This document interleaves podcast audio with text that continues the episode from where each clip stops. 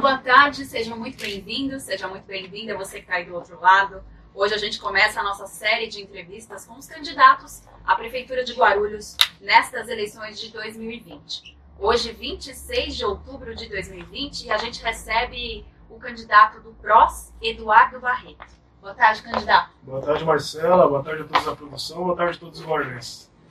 Nesta entrevista, a gente vai tratar sobre as propostas do plano de governo, as expectativas, as impressões de cada candidato, hoje em especial do Eduardo, para falar aí o que, que eles esperam, o que, que eles têm de planejamento para Guarulhos pelos próximos quatro anos. Para começar, eu, quer, eu gostaria de, de perguntar a você é, a questão do transporte público, porque a mobilidade é uma das, das pautas mais importantes né, dentro da nossa cidade, uma cidade muito grande, muito plural, é, com muitas regiões em particular. E já vi você comentando sobre uma possível volta do transporte alternativo, né, das vans, enfim. Eu gostaria que você é, abordasse como isso pode ser feito, por que essa volta, já que a gente teve uma ruptura com esse segmento e, está hoje com os coletivos aí de uma forma oficial, inclusive teve o um contrato com as empresas renovado, né, pela atual gestão aí por 10 anos à frente. Queria que você começasse comentando sobre esse aspecto que está no teu plano de governo e você tem falado isso também nas redes sociais. Bom, Marcelo, primeiro é uma grande oportunidade podermos falar a respeito do transporte público na cidade de Guarulhos. Transporte esse que é tão caótico, né? Guarulhos tem uma particularidade muito grande porque nós somos uma cidade com 1 milhão e 400 mil habitantes, quase, né, 1 milhão e 400 mil habitantes, então é uma cidade de dimensões quase que de estado, e a gente enfrenta problemas não só na parte do, do, do, do transporte público, como da infraestrutura da cidade. Nós somos uma cidade periférica, né, que começou ao redor da cidade de São Paulo para ajudar a construir a cidade de São Paulo. Infelizmente, nós fomos crescendo desordenadamente, podemos dizer assim, de uma maneira muito desordenada, e o nosso transporte público não acompanhou esse crescimento de acordo. Foi tentado fazer uma modificação em 2011 com a implantação do bilhete único na cidade de Guarulhos, bilhete único esse que não deu certo o modelo. Né? Por que porque, o senhor acha que não deu certo? Primeiro não deu certo porque tiraram a maioria daquela, daquelas linhas que faziam ponto a ponto, que eram as linhas que saíam dos rincões da cidade, dentro daqueles bairros, e iam até os pontos finais, como por exemplo, nós tínhamos aí Água Azul Santa Clara, podemos dizer assim né? ou Jardim Moreira, podemos dizer assim, que fica um pouco mais próximo, até do outro lado, lá daquela, daquela outra região de Cumbica. Tinha ônibus que cortavam toda a cidade. E aí, com a implantação do bilhete único, foram colocados os terminais, terminais esses que são alimentados né, pelo, pelos micro-ônibus, micro-ônibus esses que são muito poucos na cidade de Guarulhos. Para você ter uma ideia, Marcelo, Juntando os micro-ônibus e os ônibus estruturais da cidade de Guarulhos, nós temos pouco mais de 880 ônibus na nossa cidade. Enquanto Campinas, que tem quase que o mesmo número de habitantes, é uma economia muito parecida com a nossa, uma cidade muito parecida com a nossa. A principal diferença é que Guarulhos, enquanto tem 320 km quadrados, Campinas tem 230 km quadrados, ou seja, é um terço menor é, é, falando em questões territoriais, só que Campinas tem mais de 1.200 ônibus nas suas linhas municipais. Ou seja, é um terço menor territorialmente falando, só que um terço maior quando oferece essa proposta do número de ônibus municipais. Então, além de não termos aqui o, o, o metrô, que seria significativo a melhora no nosso transporte público, nós temos aí um sistema de bilhete único que não funciona. Mais uma vez eu falo, não funciona porque as pessoas ficam indo como sardinha enlatadas dentro desses micro-ônibus, porque o número de micro-ônibus é muito pequeno. E com a implantação do bilhete único, tiraram o transporte é, alternativo. Transporte alternativo esse que funcionava como se fosse um transporte competitivo, um transporte, como o próprio nome já fala, alternativo a esse cartel que a gente vê colocado na cidade de Guarulhos, que são sempre as mesmas empresas oferecendo ônibus com condições precárias, com é, é, passagens que a gente sabe que são muito caras e, além de tudo, com uma conta para o município pagar. Porque só de subsídio a cidade de Guarulhos paga mais de 50 milhões por ano para as empresas de ônibus. Então, essa é uma das nossas propostas: é voltar essas linhas de ponto a ponto, né, essas linhas que saem dos bairros, que não tem a necessidade de passar por dentro dos terminais e voltar ao sistema alternativo, mais conhecido como lotações, com maior fiscalização. Como essa fiscalização pode ser feita, candidato? Através da Secretaria de Trânsito da nossa cidade, que hoje é uma secretaria que a gente não vê trabalhar. O número de funcionários da Secretaria de Trânsito da nossa cidade é muito pequeno. Então, com essa volta das lotações, que é uma proposta que, que a gente espera já fazer acontecer no primeiro mês de governo, já trazer essa discussão e fazer as modificações pertinentes com os especialistas da área. A ideia vai ser implantada, só que a gente tem que discutir com o especialista para saber o que de melhor pode ser oferecido para o passageiro e não para as empresas. Hoje o interesse está sendo o contrário. Nós vimos agora aí, como você acabou de dizer, o alongamento por mais 10 anos da concessão do transporte público da nossa cidade. Então, quer dizer, quem ganha são as empresas e não, trans, e não o, o, o, o consumidor e não o passageiro, entendeu? Quando o senhor menciona essa questão, eu penso muito, é, porque venho lá daquela região do Jardim São João, Sim, como a gente, a gente comentou anteriormente. Bem. E o que, assim, dentro da pandemia, a gente acompanhou no Guarulhos Online, inclusive fomos o veículo que mais falou sobre coronavírus aqui na cidade, nesse período mais é, avassalador da doença. E, e, a gente notava que as pessoas procuravam a gente nas redes sociais para dizer assim: olha, no transporte público a, o coronavírus não existe, porque continua uma superlotação muito, muito frequente, é, a limpeza nem sempre é bem feita e uma passagem muito cara, né? Sim. E essa é a realidade. O senhor mencionou o metrô. No seu plano de governo existe muito a citação ali é, sobre convênios com o Poder Federal e também com o governo do Estado de São Paulo. A impressão que se tem hoje é que Guarulhos é, caminha num sentido e o governo do Estado está em outro sentido. Parece que não existe uma conversa. Sim. Como o Eduardo Barreto quer desenvolver essa conversa com o governo do Estado para beneficiar Guarulhos não só no transporte, mas em outras questões? Olha, Marcela, é, é muito inteligente a sua pergunta. Muito inteligente a sua pergunta, porque hoje que nós temos vivido no nosso país é essa coisa do nós contra eles. Né? Uma discussão dicotômica onde parece que só existe o certo e o errado. Então isso atrapalha muito a construção da coisa pública para oferecer aquilo que a coisa pública tem de melhor para o público. Porque nós vemos discursos ácidos contra o governo do Estado ou discursos ácidos contra o governo federal. Principalmente se tratando de momento de eleição. Eu acho que quando você tem um pensamento estadista, você tem que sentar com todo mundo independente de quem esteja no poder. Guarulhos é uma cidade que, infelizmente, enfrenta esses problemas que enfrenta, muitas vezes por causa da falta de diálogos de, com os outros entes, seja estadual seja federal. Então eu não tenho toda essa acidez no meu discurso. Eu procuro oferecer proposta por guarulhense, porque se Deus der a oportunidade da gente ser eleito, a gente vai ter que sentar para discutir vários problemas que temos na nossa cidade a respeito de transporte público, de saúde, de educação, seja com o governo do estado, seja com o governo federal. Então, sinceramente falando, pouco me importa com quem eu vou sentar para conversar se eu vinha me tornar o prefeito da cidade de Guarulhos. O que a gente tem que ter é diálogo. É diálogo, porque existem ferramentas estaduais que a gente pode trazer para dentro da cidade de Guarulhos. Como existem né, ferramentas e diálogos que nós temos que fazer com o governo federal para melhorar, por exemplo, a CCR, que é a empresa que tem um domínio né, da exploração da Dutra. Empresa essa que não deixa com que o trevo de bom sucesso funcione. Por quê? Porque nós temos ali no trevo de bom sucesso, primeiro, que um erro muito grave, podemos dizer assim, quando foi implantado o, o, o trevo de bom sucesso 30 anos atrás. Porque discutiram o projeto sem antes discutir as desapropriações do local. Como é que você discute um, um, um, um projeto viário sem antes você conversar e deixar já alinhada as desapropriações? Começou aí. Hoje nós temos esse problema. Segundo, não adianta nada você fazer um trevo como de bom sucesso com quatro, cinco faixas de rolamento em cima do viaduto, se na hora que você tem que sair na Dutra ou entrar na Dutra para quem vem sentido Rio de Janeiro, ou sair para quem vai sentido São Paulo, você tem uma única saída, uma única faixa de rolamento. Ora, o que, é que vai acontecer? Você não precisa ser nenhum engenheiro de trânsito para saber que vai acontecer o congestionamento porque acontece o afunilamento.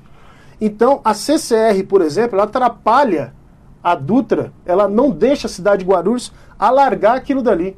Então, quer dizer, se eu for um prefeito que não tem o diálogo e nem, nem, nem condições de sentar à mesa com o governo federal, questões como essa eu não vou ter o governo federal ao meu lado para poder pressionar a próxima concessionária de falar, opa, vem cá, vocês querem ganhar dinheiro com o, o, o pedágio que tem em Arujá? Ok, só que as cidades que a Dutra corta, essas cidades terão condições de crescer, como por exemplo a cidade de Guarulhos, que é visivelmente atrapalhada devido a um desmando da CCR e ninguém toma nenhuma atitude.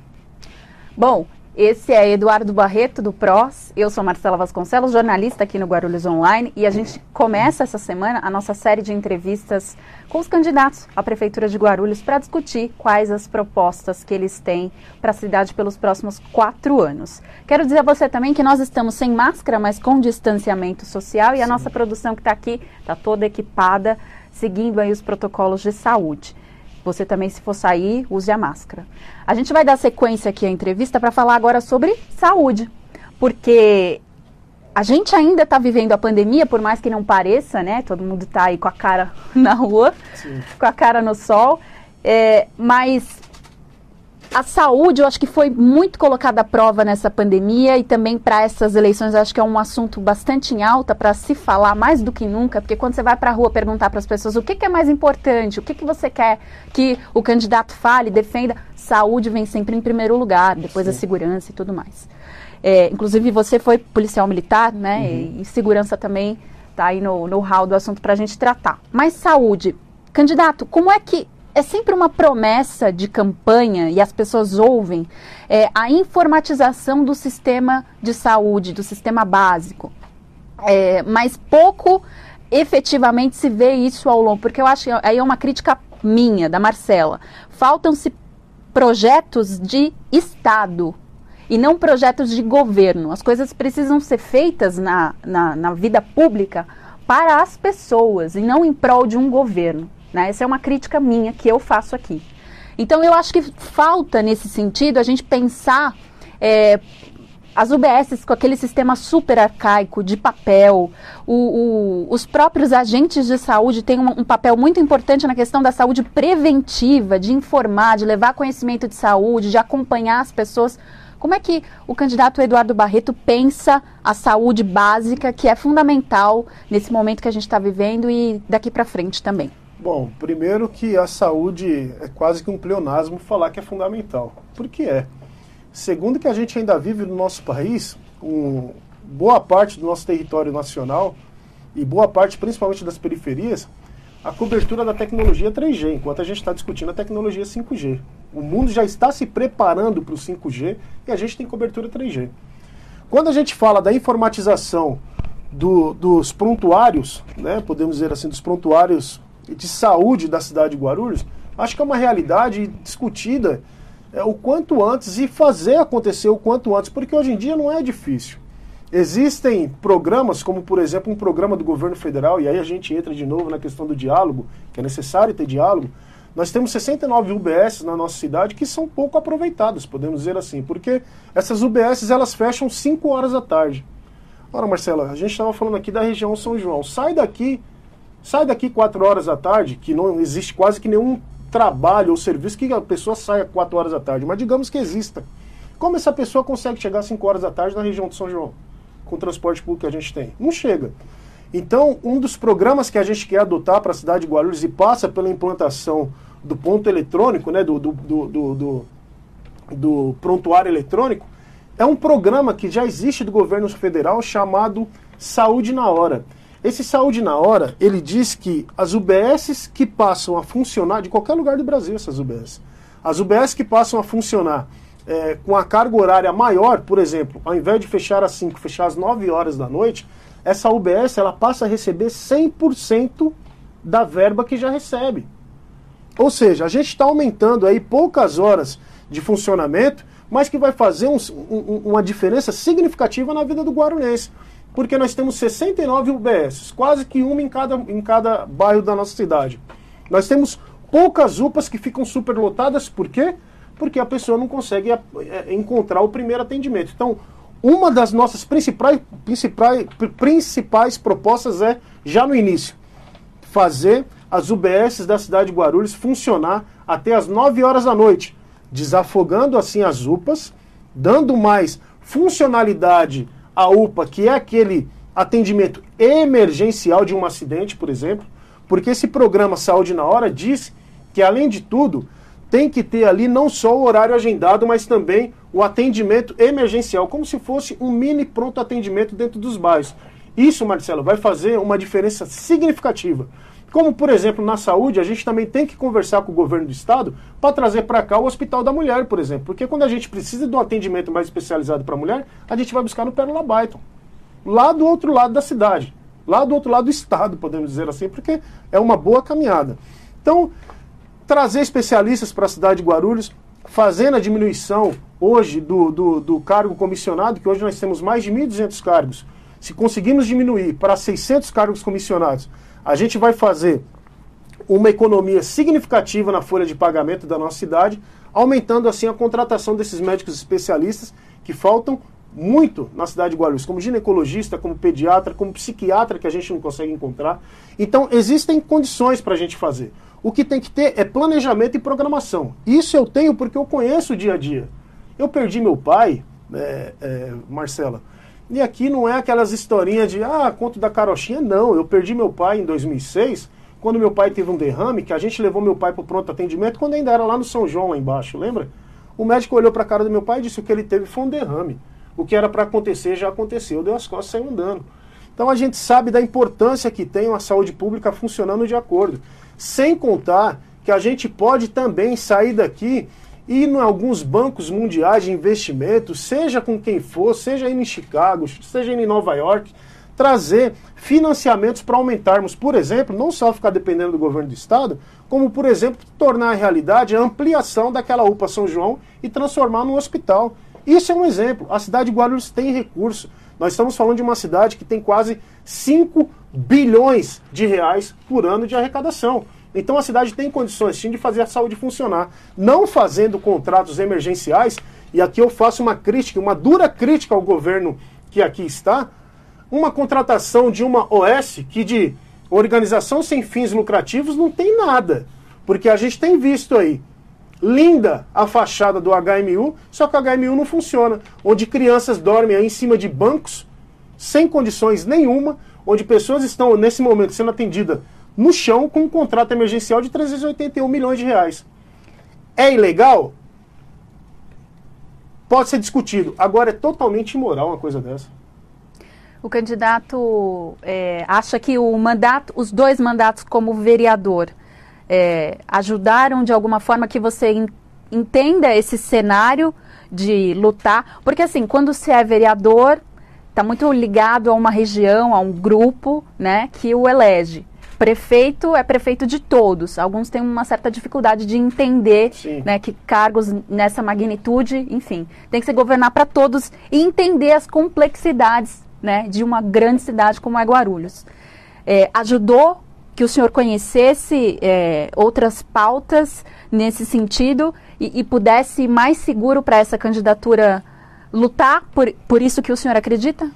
Sem sombra de dúvida, Marcela. Sem sombra de dúvida, porque os dois mandatos serviram para que eu pudesse conhecer a maneira realmente que funciona a máquina pública. Né? Sem contar, e isso eu trago num currículo com um peso significativo, que eu fui presidente da Comissão de Constituição e Justiça por duas vezes. Então a principal comissão que existe dentro da Câmara, que é a primeira a comissão que primeiro pega ali os projetos dos outros vereadores e traz para discutir para ver se é legal ou se é ilegal. Eu fui presidente por duas vezes, em duas oportunidades. Então isso fez com que eu pudesse também pegar ali e sentir o projeto dos vereadores que conhecem toda, todo o resto da cidade, porque, como você bem disse, representa as suas regiões. Né? Nós já temos essa coisa distrital do vereador. Né? Porque o vereador, gente, não vai acreditando que o vereador que você vai votar, que o vereador que você vai eleger, vai dar jeito na cidade de Guarulhos, porque não vai, gente. Não vai.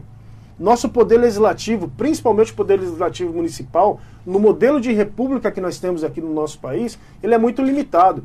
Uma, se ele colocar qualquer projeto de lei que gere, é, é, que gere custo para a cidade, já é inconstitucional, já não pode ser colocado. Então o vereador ele fica à disposição do atendimento, por exemplo, de um secretário, que não é eleito, na maioria das vezes, é colocado lá, que não tem responsabilidade nenhuma com a cidade, Só que, por exemplo, ele pede uma limpeza de uma praça, o secretário faz sem bem entender. Então, o povo pede esse tipo de coisa para o vereador, é, confundindo muitas vezes qual que é a funcionalidade do vereador, porque isso é por causa de uma questão cultural. O povo sente falta do atendimento da política, o primeiro contato que o povo tem com a política é o vereador, então vai pedir, é natural, é um ciclo vicioso isso. Né? Só que o vereador não tem condições de mudar a cidade. Vou dar um exemplo aqui para vocês aqui e falar para você, acredito que você saiba, Marcelo. Eu sou o autor da lei que proíbe o pancadão na cidade de Guarulhos. Eu tive a boa vontade de colocar.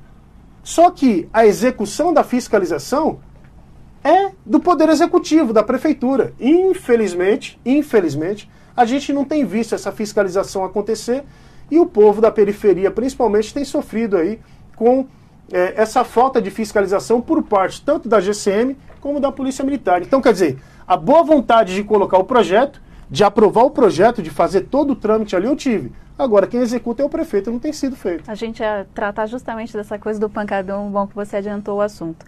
Agora a gente vai falar de educação, porque eu acho que é um ano bastante desafiador 2021, começo de mandato, para os eleitos, né? Em especial aqui em Guarulhos, porque a gente teve um ano de ruptura. Né? Muitas crianças, muitos jovens alunos aí da rede pública acompanharam as aulas, outros não. Então fica o desafio dessa recuperação, né, da Secretaria de Educação trabalhar muito nesse sentido, com a ajuda, obviamente, com o que o, o, o prefeito eleito tem para investir nesse sentido. É, eu gostaria que você comentasse também sobre esse desafio de 2021, o que, que existe é, de planejamento dentro das suas metas de governo. Primeiro que a pandemia, a pandemia veio para mostrar a importância da tecnologia. Né? Porque através da tecnologia, dessa, dessa coisa do trabalho home office, dessa coisa do aprendizado à distância, se tornou cada vez mais corriqueiro no cotidiano das pessoas. E infelizmente nós não vimos, e essa não é a crítica que eu faço só à cidade de Guarulhos, nós não vimos nenhum município preparando o professor para esse tipo de, ensina, de, de, de aprendizagem. Nós não vimos nenhuma cidade. Então, Falta a gente trazer especialistas na matéria de como se dá a aula por distância, porque isso é um desafio que a gente tem que encontrar. Isso a gente vai fazer já logo no começo do nosso governo, Marcelo. Porque esses professores foram guerreiros. Literalmente, professoras e professores da cidade de Guarulhos foram guerreiros de dar essa aula sem saber muitas vezes de que maneira isso seria dada, porque não teve nenhum respaldo do governo municipal. Nós temos alguns desafios também, como por exemplo uma fila de creche de 8 mil crianças ainda na cidade de Guarulhos. Um universo de quase 120 mil crianças que muitas vezes, muitas vezes, ao invés de se discutir uma licitação com antecedência do uniforme escolar, espera o ano letivo começar para se discutir uma licitação e às vezes aquela é a única roupa que a criança vai para a escola, Marcela. A gente vive uma realidade hoje de abismos sociais significativos. Não é todo mundo que vive a nossa realidade, Marcelo. As pessoas não pensam nisso. Sabe, é, é, uma falta de empatia que a gente vive. Por isso que a gente não tem governantes, Marcelo. Não tem empatia, Marcelo. Não tem empatia. É triste falar isso. Mas infelizmente não se tem empatia. Então a gente vê esses tipos de, de, de desafios sendo colocados e aquilo que você disse no começo, não tem estadista. O que querem é imediatismo. O que querem é deixar uma marca. Nem que essa marca não sirva para nada na cidade, mas querem deixar marca. Então, o que a gente quer trazer para a nossa, nossa realidade da nossa educação é discutir mais creches de horário integral, porque nós temos só hoje, não chega nem a 8 mil alunos, como o atual governo fala. Não chega nem a 8 mil. E aquela mãe que vai trabalhar que não tem quem deixar? Sabe? Não tem um horário diferenciado de creche. Então, quer dizer, a mãe ganha um salário mínimo, ou pouco mais de um salário mínimo, R$ 1.500, paga 400, 500 reais para uma pessoa ficar olhando seu filho. Vai viver do quê? É uma proposta do governo a implementação, além das UBS que a gente já mencionou, é, no horário estendido, também as creches. Aumentar o número de creches. Hoje nós temos pouco mais de 8 mil alunos sendo atendidos por creche em período integral. Isso a gente tem que aumentar. O senhor defende a questão da terceirização das creches, como a gente tem hoje, de algumas escolas conveniadas, como se chama, é, ou a escola pública de fato construída é, ali cada Marcelo, isso me preocupa. Isso me preocupa. É um desafio que um governante, seja ele municipal, estadual, federal, tem que começar a discutir, porque a lei de responsabilidade fiscal, que são aqueles 60% que a gente pode atingir com a folha de pagamento, na cidade de Guarulhos está sendo quase atingida. Então, quer dizer, quando você atinge 57%, você não pode fazer nenhum tipo de movimentação. Falar rápido porque está acabando o tempo, tem muita coisa para gente falar, então foi dada a largada, né? Então, quer dizer, 57% você não pode atingir a folha de pagamento. Então é um desafio, porque eu acredito na municipalização do serviço. Porque o professor, ele cria ali o seu vínculo com os alunos. Então, municipalização do serviço, contratação de professor. Só que a gente tem que ter muita responsabilidade com a folha de pagamento, que é um desafio hoje. Então, muitas cidades fazem. É, faltam cinco minutos, apareceu ali, gente. Porque o pessoal aqui é bem responsável. Viu? Então, assim, é, é, essa, essa, essa municipalização do serviço, não só da educação, é o que eu quero manter na nossa cidade. Só que tendo a responsabilidade fiscal, porque não acredita em todo mundo que vai vir aqui falando que vai contratar, que vai fazer isso, aquilo, outro. Não, a conta tem que fechar. Mas a municipalização das escolas da nossa cidade é uma obrigação que a gente vai manter. Falando nisso, ainda no tema da educação, uma categoria muito importante para o funcionamento das escolas municipais é a categoria dos professores eventuais. Sim. Né? Que tem ali o seu contrato, não são de fato funcionários públicos, mas enfim, acho que foi uma categoria que foi bastante prejudicada Sim, nesse demais, período demais. também. Né? E vale a gente lembrar, e o candidato também mencionou é, eu gostaria de falar por último, já que o nosso tempo está acabando, sobre zeladoria, porque o senhor mencionou a tecnologia e me remete a uma, uma função de que a tecnologia também pode ajudar na questão da zeladoria. O que pode ser feito nesse sentido? Porque às vezes o município vê um buraco, é, mas quem que ele vai procurar para resolver o problema daquele buraco, um vazamento de água? Obviamente que isso é trabalho da Sabesp, mas muitas vezes é, a pessoa não sabe. O que, que, pode ser feito nesse sentido com o uso da tecnologia para a gente melhorar a questão da zeladoria na cidade? Olha, Marcela, primeiro que é uma pena o programa ter só 30 minutos, porque a gente poderia ficar conversando aqui sobre quatro Muitas horas coisas. a fim, porque é muita coisa para discutir. Né? E, e, eu gosto de explicar para as pessoas cada assunto, porque muitas vezes as pessoas não têm essa dimensão e não têm a compreensão da maneira que é o, o serviço público, da maneira que é a política. Né? Por exemplo, o que a gente tem que ter são ferramentas, são canais de comunicação, como hoje em dia um aplicativo. Hoje em dia qualquer pessoa consegue fazer um bom aplicativo e a pessoa consegue informar ali o serviço público.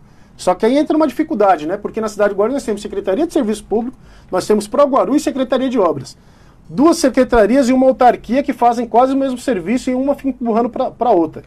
Aí o problema, que é o cachorro, né, que tem três donos, acaba morrendo de fome.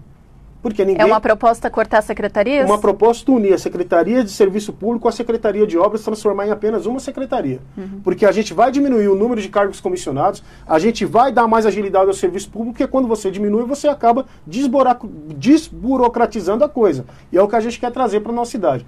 Zeladoria essa que, infelizmente, na nossa cidade hoje não existe. Não existe. A gente quer fazer contratações eventuais, né, de, de grupos dentro desses bairros para tomar conta ali das suas praças públicas, dos seus logradores públicos. Além de que a gente vai estar tá fazendo o Estado devolver à população recurso, porque essas pessoas vão ter uma bolsa, vão ter um salário e vão ajudar a economia local, porque infelizmente a gente não teve como falar aqui de economia, né, de redução de ISS, que é uma proposta que a gente quer trazer, de, é, é, é, de diminuir o IPTU primeiro, no primeiro ano dessas pessoas, dos pequenos comerciantes, dos pequenos empresários, que não tiveram receita para pagar o IPTU integral. É, é, a gente tem que discutir isso daí também, porque no primeiro momento a gente vai diminuir a arrecadação da cidade com a diminuição de, de, ICS, de ISS, que é o imposto municipal, trazendo novas empresas para a nossa cidade, só que quando a gente diminui o Estado, a gente aumenta a arrecadação. E não existe programa é, social melhor no mundo do que o pleno emprego. Então essa é uma preocupação que a gente quer trazer para a cidade também. Mas a tecnologia pode ajudar demais a gente facilitando esse tipo de comunicação através de aplicativo, por exemplo. Fechamos. Bom, essa foi a primeira, só a primeira das entrevistas com os candidatos à Prefeitura de Guarulhos. Hoje a gente recebeu aqui Eduardo Barreto do PROS. Obrigado pela sua companhia. A gente vai dar sequência durante a semana, sempre nesse horário, às quatro da tarde, para receber cada candidato para falar das suas propostas, das suas impressões, para falar de temas que interessam você que precisam ser discutidos para que você escolha o seu candidato, para que você vote. Obrigada e até lá!